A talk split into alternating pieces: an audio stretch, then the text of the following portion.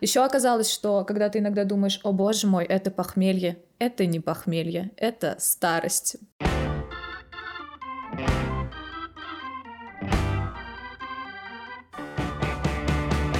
Привет, это Лера, и ты слушаешь «5 через 2» – подкаст об отношениях с работой и поиске собственного пути. «5 через 2» – это подкаст исследования. Каждый выпуск мы разговариваем с людьми из разных профессий и локаций и обсуждаем тему взросления, осознанного подхода к выбору профессии и поиск личной мотивации – Сегодня мы звоним в город Н, чтобы поболтать с Женей. Женя занимается анализом продаж в одной из 105 ликероводочных компаний России. Ну и, конечно, добрую половину эпизода мы говорили про алкоголь. Болтали про этичность продаж алкоголя, табака, ну и в целом про место зависимости в жизни человека. Но прежде чем мы начнем, Подкаст занимает довольно много усилий и времени, а как известно, ничто не греет душу так, как обратная связь. Будет очень круто, если ты оставишь комментарий в Apple Podcast, это правда помогает в развитии подкаста. Приятного прослушивания!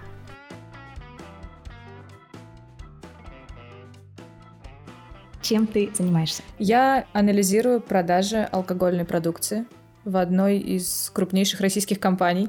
Я не хочу говорить, в какой компании я работаю, потому что я хочу говорить максимально откровенно. Ты можешь написать на бумажке, вот так и показать мне в Zoom, чтобы этот звук никогда не вышел из твоего рта. Я могу тебе сказать так. Это российская компания, и она входит в топ-5 mm-hmm. компаний. А чем конкретно ты занимаешься? Я занимаюсь анализом продаж алкоголя по России.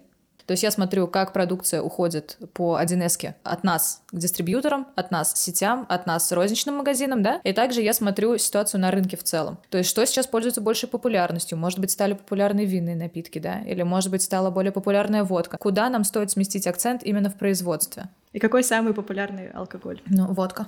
В России все еще водка. В каком объеме? Слушай, сложно сказать. Ну, это, это типа огромный рынок. Мне кажется, что по общим прикидкам за год что-то около 50 миллионов дал. Дал это 10 литров, 500 миллионов литров водки. Это миллиард бутылок по пол-литра. Это crazy. Это вообще представить, что вот столько. То есть если вы в следующий раз идете покупать водку, вспомните в этих цифрах, что вы контрибьютите, что вы участвуете.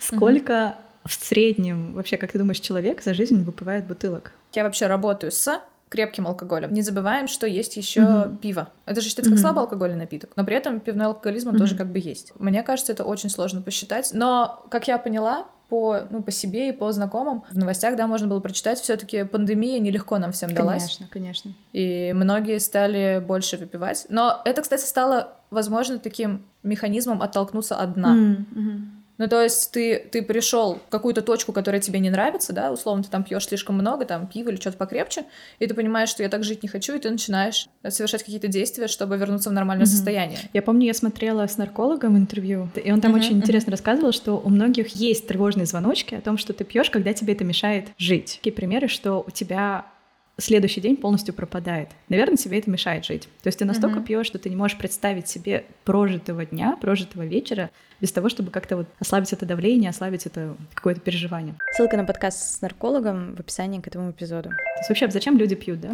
Когда тебе нужно расслабиться, то есть у тебя есть какое-то напряжение, тебе страшно, например, почему иногда советуют выпить перед выступлением, то тебе расслабиться тебе будет проще рассказывать. Или, например, почему в барах лучше знакомиться. Или, например, языковые практикумы, например, ты не знаешь английский, тебе намного легче рассказывать, когда ты немножко подвыпил, потому что ты расслабился, то есть ты меньше mm-hmm. переживаешь.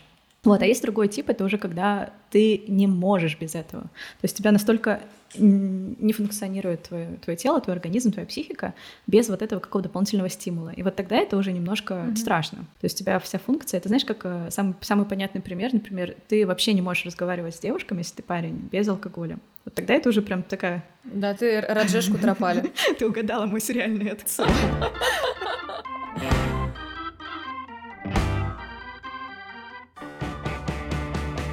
любимый напиток — это напиток из компании или нет?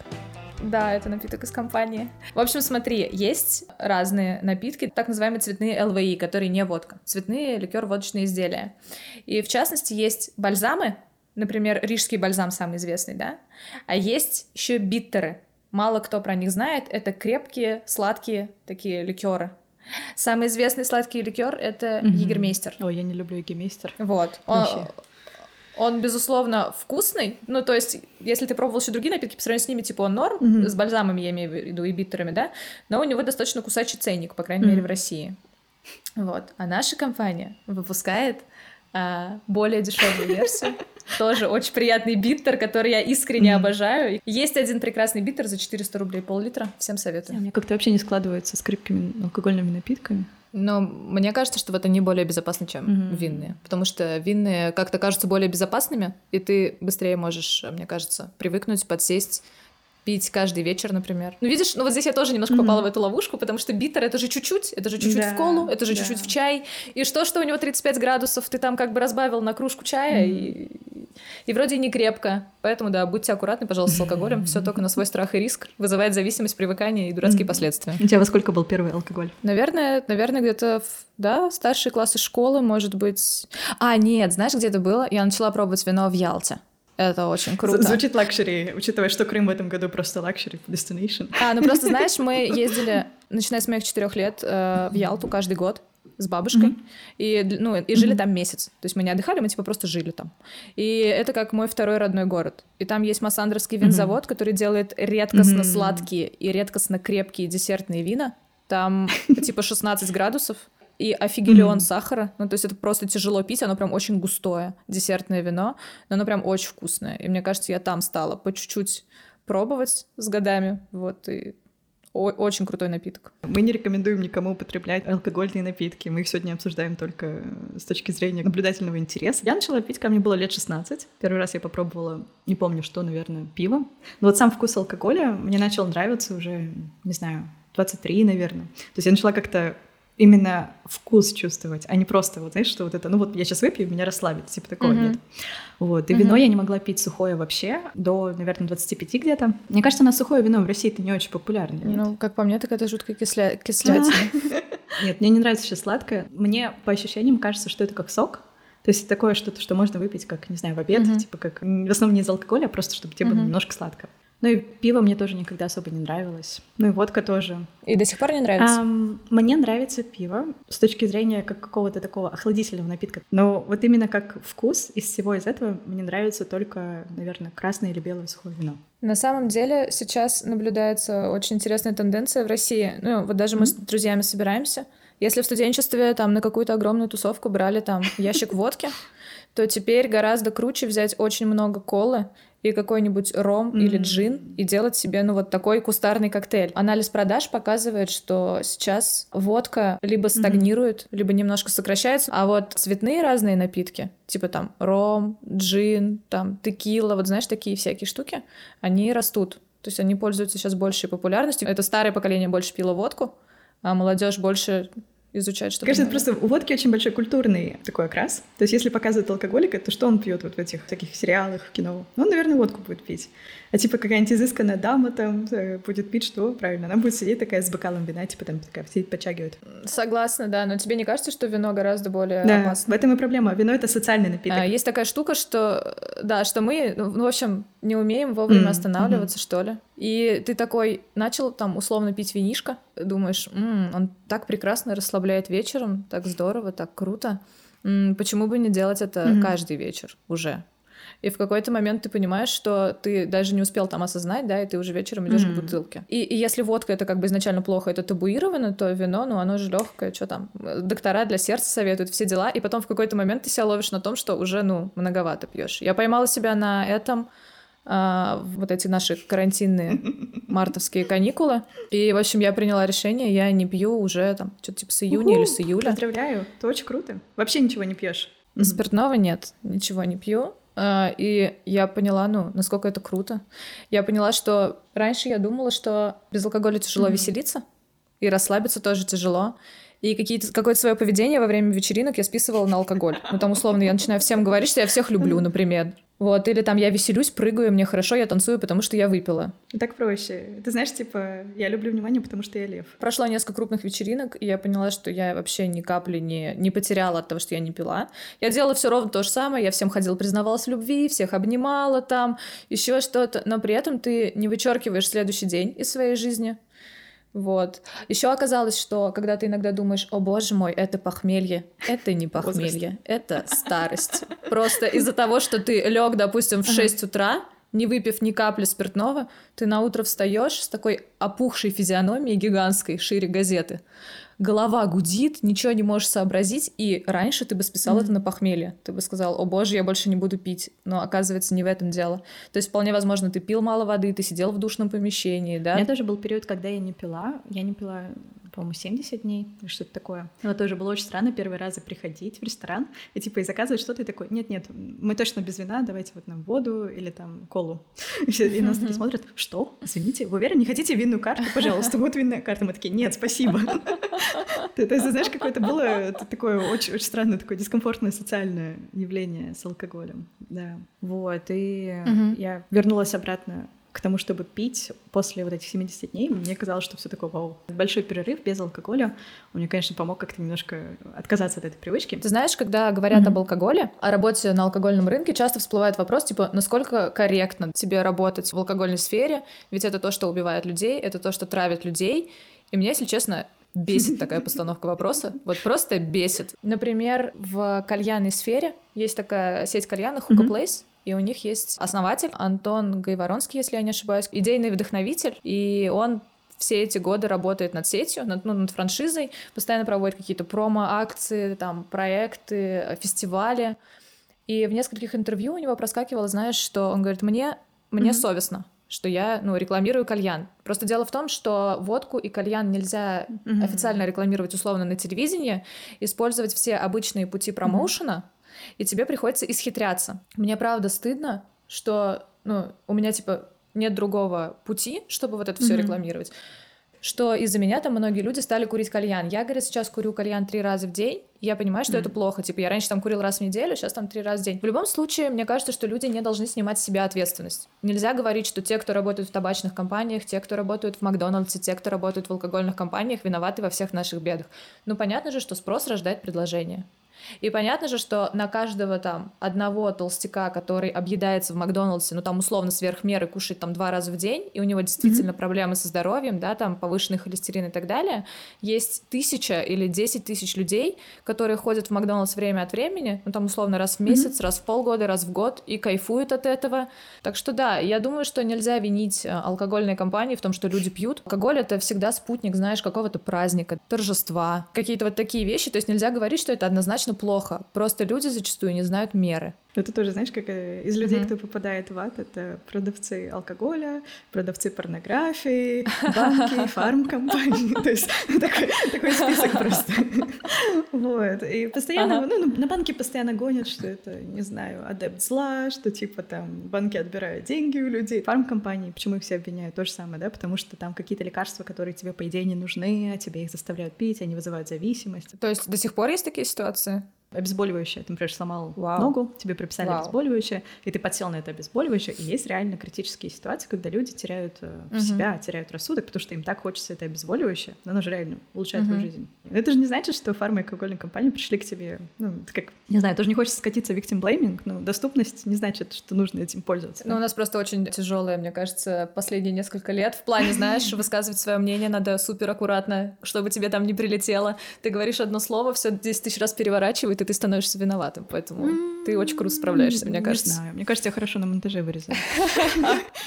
Это тоже инструмент, все, все отлично. Просто знаешь, в чем дело? Ну вот с табаком, наверное, таких проблем нет, а с алкоголем есть очень жесткая проблема, что когда нет официального алкоголя, ну, нормального, доступного, да, условно, то есть если нет официальной водки, появляется паль, и она опасна.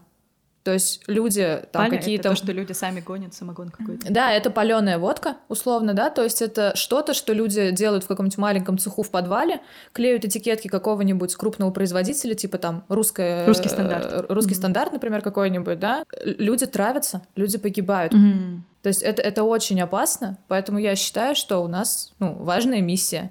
Люди не перестанут пить, так пусть это регламентируется государством, пусть это контролируется, это будет качественный напиток. Мне кажется, что, ну, это крутая система, на самом деле, это правильно. Или вот э, в Советском Союзе запрещали алкоголь, и ты знаешь вот этот прикол «Привет, Горбачев»? Mm-hmm. Mm-hmm. То есть э, самогон гнали сами, там, ну, дрожжи запускали, и надо было понять, когда все будет готово. Надевали перчатку медицинскую, и когда дрожжи начинали там размножаться, в общем, ну, э, давление поднималось, и перчатка вот так раскрывалась. То есть она вот так лежала, белая медицинская перчатка на банке. А, у меня бабушка так делала. Это называлось «Привет, Горбачев». Ну, типа, ты запретил нам пить алкоголь, вот мы тут нагнали самогонки, привет, Горбачев, понимаешь? Возможно, и с легкими наркотиками тоже было бы рабочей стратегией не запрещать вот это все, да, не превращать это в какую-то ерунду, что людей там задерживают, сажают mm-hmm. и так далее. Может быть, стоило все-таки как-то это легкие наркотики какие-то легализовать и сделать такой же механизм, как с алкоголем. Ну, то есть, что государство получает с этого хороший акциз, контролирует качество этого всего, контролирует продажу. Ну, здесь, опять же, не то чтобы мы пропагандируем употребление легких наркотиков, но просто сама логика. Не, мы просто, мы просто да, рассуждаем. Ну да, согласна. Но знаешь, мне еще кажется, здесь с другой стороны все это. То есть, может быть, государству и было бы выгодно легализовать употребление легких наркотиков, но Здесь же монополия, то есть чем больше доступа, тем меньше будут употреблять алкоголь, тем меньше будут курить. Или как это? Или это наоборот? Друзья, ко-брендинг. То есть внезапно алкоголь начал выпускать еще марихуану, типа такого. Не-не-не, это, это очень жесткая конкуренция. Mm-hmm. Мне кажется, поэтому и не пускают на, на рынок легкие наркотики так-то. Может быть. Это знаешь, как говорят, типа, если вдруг началась какая-то крупная компания, там, да, какая-то агрессивная против табачной mm-hmm. компании, будь уверен, ее проспонсировала алкогольная компания. Если начали гнать на алкоголь, ищи корни в табаке, короче. Они там по-любому что-то да. против них говорят, замышляют и спонсируют. Поэтому, да, наверное, имеет место быть.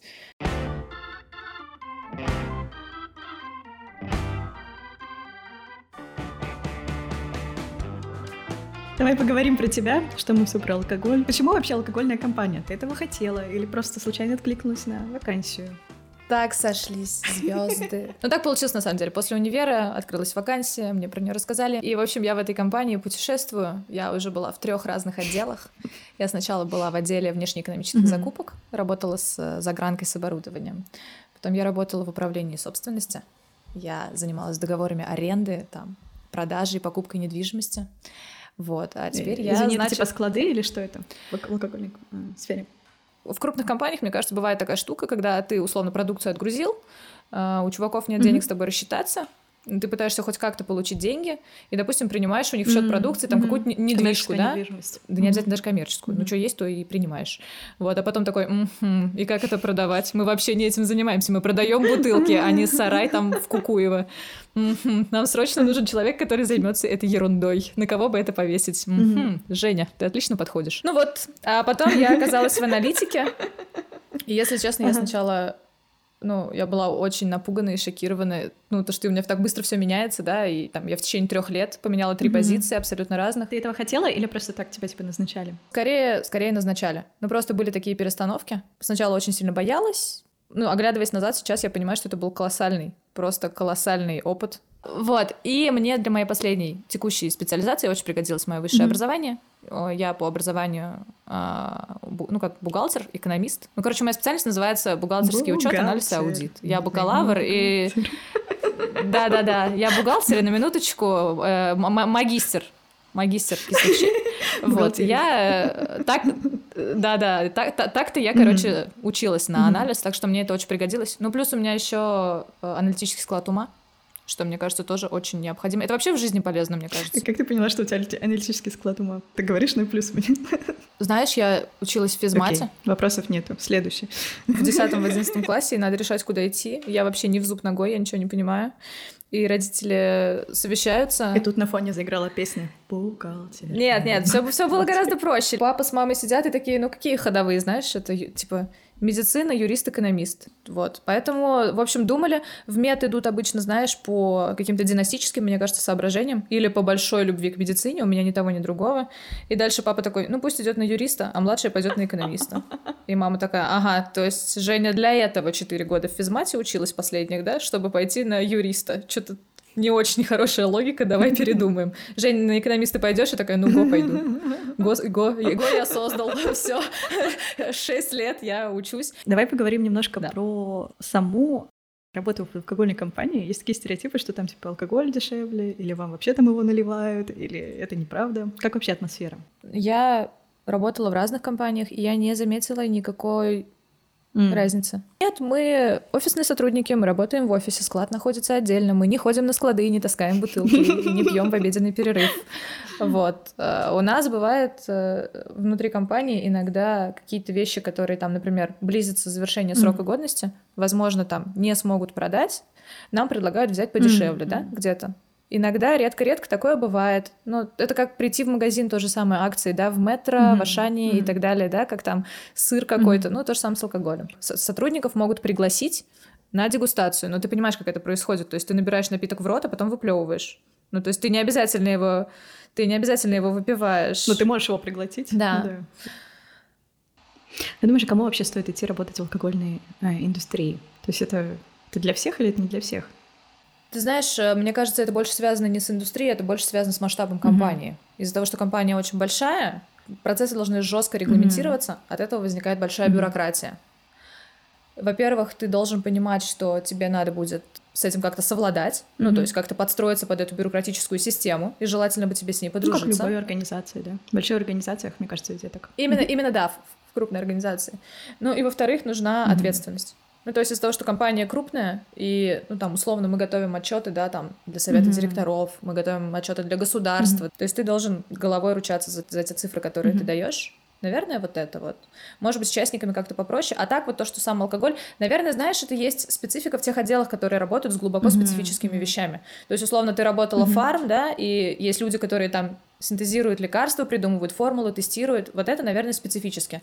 А условно бухгалтер сидит и начисляет зарплату что mm-hmm. геймеру, mm-hmm. что фармацевту, ну, как бы, да, все примерно одно и то же. Мне так кажется, на функциях завязано. А как вообще кажется. вот атмосфера? Просто, ну, для меня вот все, что ты рассказываешь, звучит, то есть ты там коллег называешь по именам. Это очень все такое расслабленное. То есть нет вот этого официоза. Я работала в трех mm-hmm. разных отделах, и это, знаешь, как будто я поработала в трех mm-hmm. разных организациях. Ну, типа, все очень, очень mm-hmm. по-разному, очень по-разному выстраиваются коммуникации с другими mm-hmm. отделами. Ну, конечно, все зависит от mm-hmm. начальника и от коллектива. Очень сильно. Вот. А я, например, не могу называть своего начальника mm-hmm. на ты. Но это мое собственное вот убеждение. То есть он меня просит обращаться mm-hmm. к нему на ты. Mm-hmm. У нас с ним что-то типа там 8 лет mm-hmm. разница. Вот. Э, я зову mm-hmm. его на вы. Я до сих пор свою первую начальницу, которая на два года mm-hmm. старше меня, которая уже мне не начальник, до сих пор mm-hmm. называю на вы. Mm-hmm. Ну, просто вот так сложилось. Из бизнес-аналитики в основном уходят в управляющие позиции. То есть это во многих компаниях такая стартовая позиция. Если тебя вот нанимают бизнес-аналитика в каком-нибудь большом конгломерате, большой компании, то туда довольно легко попасть, потому что, опять же, требования довольно общие.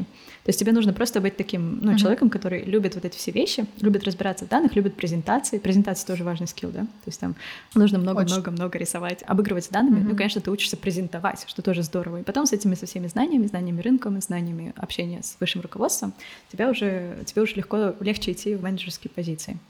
Слушай, могу порекомендовать классную Давай. книжку, если это кому-то вдруг будет интересно. Она называется, по-моему, «Презентация mm. 2.0» или mm-hmm. что-то такое. Я тебе попозже скину название, и мы, если что, сможем его куда-нибудь прикрепить. В Инстаграм, Инстаграм подкаста, у подкаста есть Инстаграм. Пять через два, пять и два циферками. Ссылка в описании. Точно, точно. Отличное место, чтобы докидывать вещи, которые забыли сначала прикрепить. Вот. И он очень классно рассказывает такую штуку, что э, все э, люди Вообще все презентации делятся на несколько типов. И также делят слушателей. И слушатели делят в зависимости от их мотивации и их mm-hmm. знаний mm-hmm. в этой сфере. И мы рисуем такую ось координат, как мы по математике в детстве mm-hmm. рисовали, да, в школе. Есть ось x горизонтальная, и там знание, насколько человек сведущ в этом вопросе. То есть ноль — это он полный профан, он ничего не знает, про что ему рассказывают, mm-hmm. условно, про алкоголь. Чем дальше мы идем, тем более компетентный человек, он шарит в этой сфере. А ось y вертикальная — это мотивация. Это насколько человеку вообще, ну, интересно mm-hmm. тебя слушать, насколько он мотивирован. То есть ноль, ему вообще не хочется ничего слушать. Y — это он супер заинтересован mm-hmm. в том, что ты ему рассказываешь. И сам автор всегда называл людей, которые находятся около нуля по обеим осям.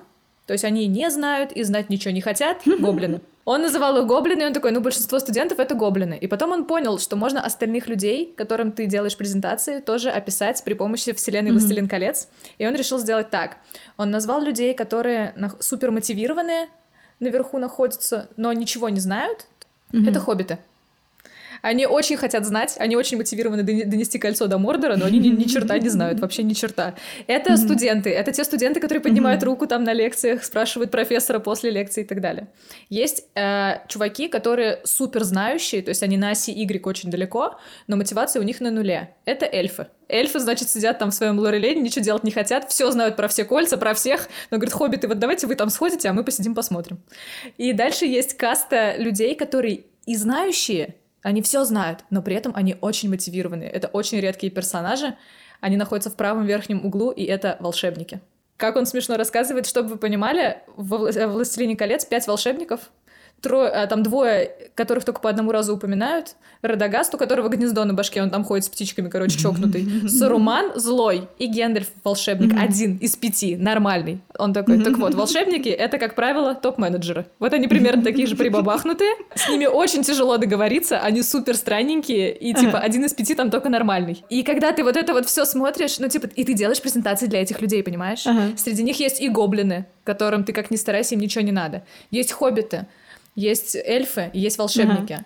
Это очень здорово все. И особенно мне понравилась фраза, что наша система образования выстроена таким образом, чтобы делать из хоббитов эльфов. То есть чуваки, которые были супер мотивированы, становятся знающими, но знаешь, к концу универа ты такой, боже, отстаньте от меня, пожалуйста, я больше знать ничего не хочу про свою специальность, я очень устал, все, с меня хватит, буду сидеть в лесу и ничего не делать. Можно мне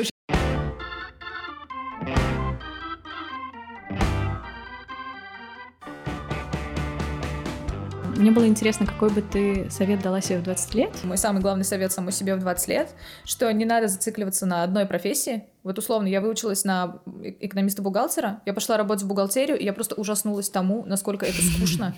Это ни разу не творческая штука. Ты просто робот, ты обязан сидеть 8 часов в офисе, при этом у тебя может быть работа там на 4 часа, но ты не можешь уйти раньше. И вся работа очень однотипная, механическая. То есть если у тебя нет, ну, не совсем такой склад ума, если тебе хочется чего-то творческого, это совсем не для тебя. Но ты не должен обязывать себя сидеть на этом месте, боясь перемен, боясь, что твое образование не подойдет, все фигня. То есть любое высшее образование, оно тебе главным образом дает что? Это доказательство того, что ты обучаемый, и то, что ты получил какие-то общие понятия, там, условно, да, там, история, mm-hmm. социология, какие-то психология, вот такие ты вещи прошел и надстроил, да, какие-то профильные Мне на, кажется, ну, знания. основная цель — это то, что ты что-то закончил. То есть ты знаешь, что ты такой, на тебя можно положиться. У тебя есть диплом, это уже показатель. То есть поэтому так ценят диплом. То есть не надо, короче, думать, что твоя жизнь заканчивается на одной профессии, не надо привязываться к тому, чем, чему ты учился, именно в универе, да. Надо позволять себе менять сферу деятельности. Вот если бы мне три года назад сказали, что я поработаю там в недвижке, в аналитике, в бухгалтерии и во внешнеэкономических закупках, я бы офигела знатно и боялась mm-hmm. бы заранее знатно. Но пройдя все это, я понимаю, что это колоссальный mm-hmm. опыт, это не было так плохо и так страшно. Да, конечно, были факапы, да, конечно, были какие-то проблемы, но не ошибается тот, кто ничего mm-hmm. не делает. Не надо бояться менять что-либо.